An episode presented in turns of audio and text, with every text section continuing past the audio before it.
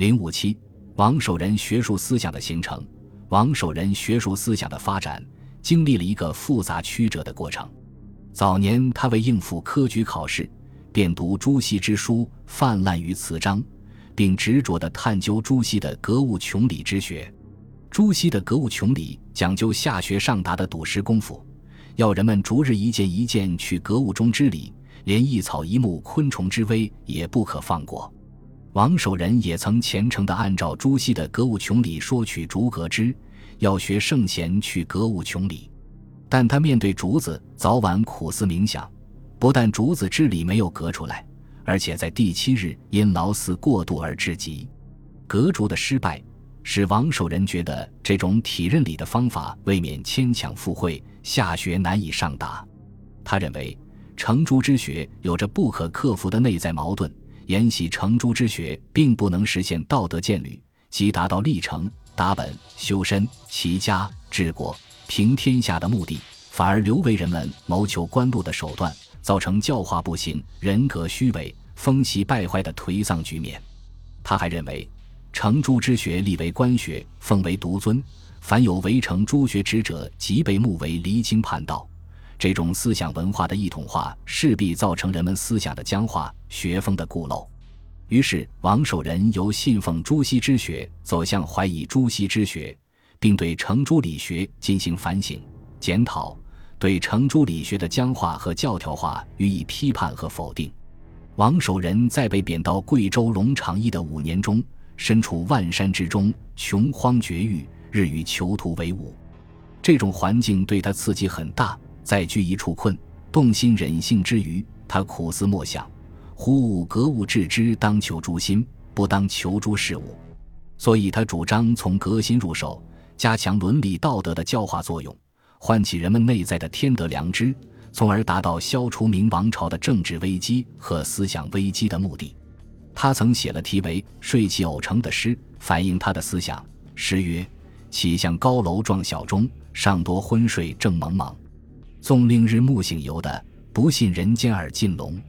王守仁对他的革新之术颇为自信，自认为能够把昏睡中的人们唤醒。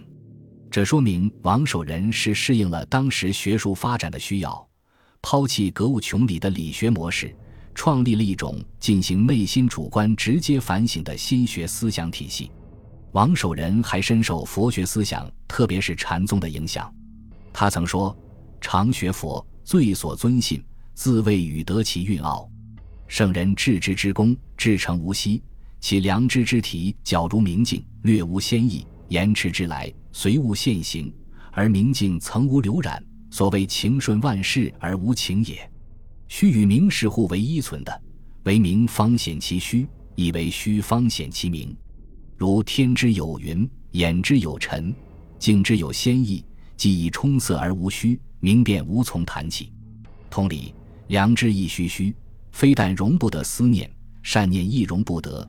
唯有达到无善无恶的虚名状态，方为圣者的境界。而王守仁所言无善无恶之虚名，其实是一种超越境界。他所言超越境界，散发着禅的气息。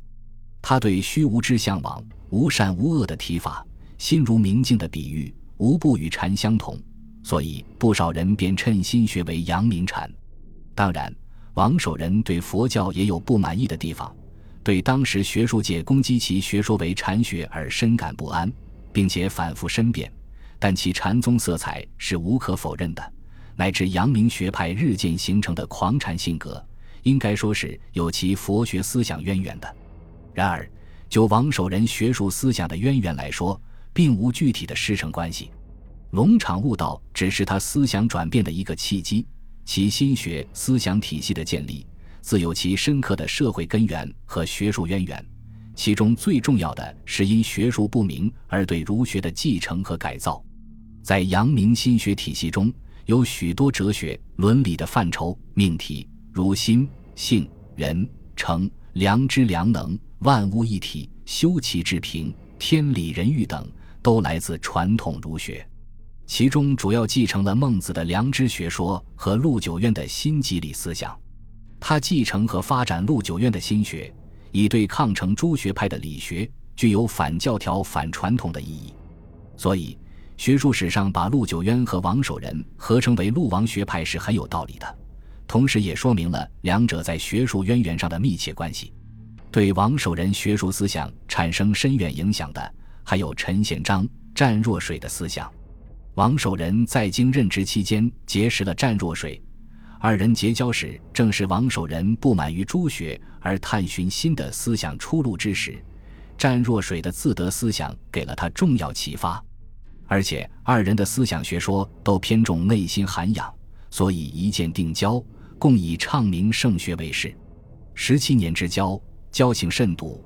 王守仁又从湛若水处间接受到奇师白沙之学的熏陶。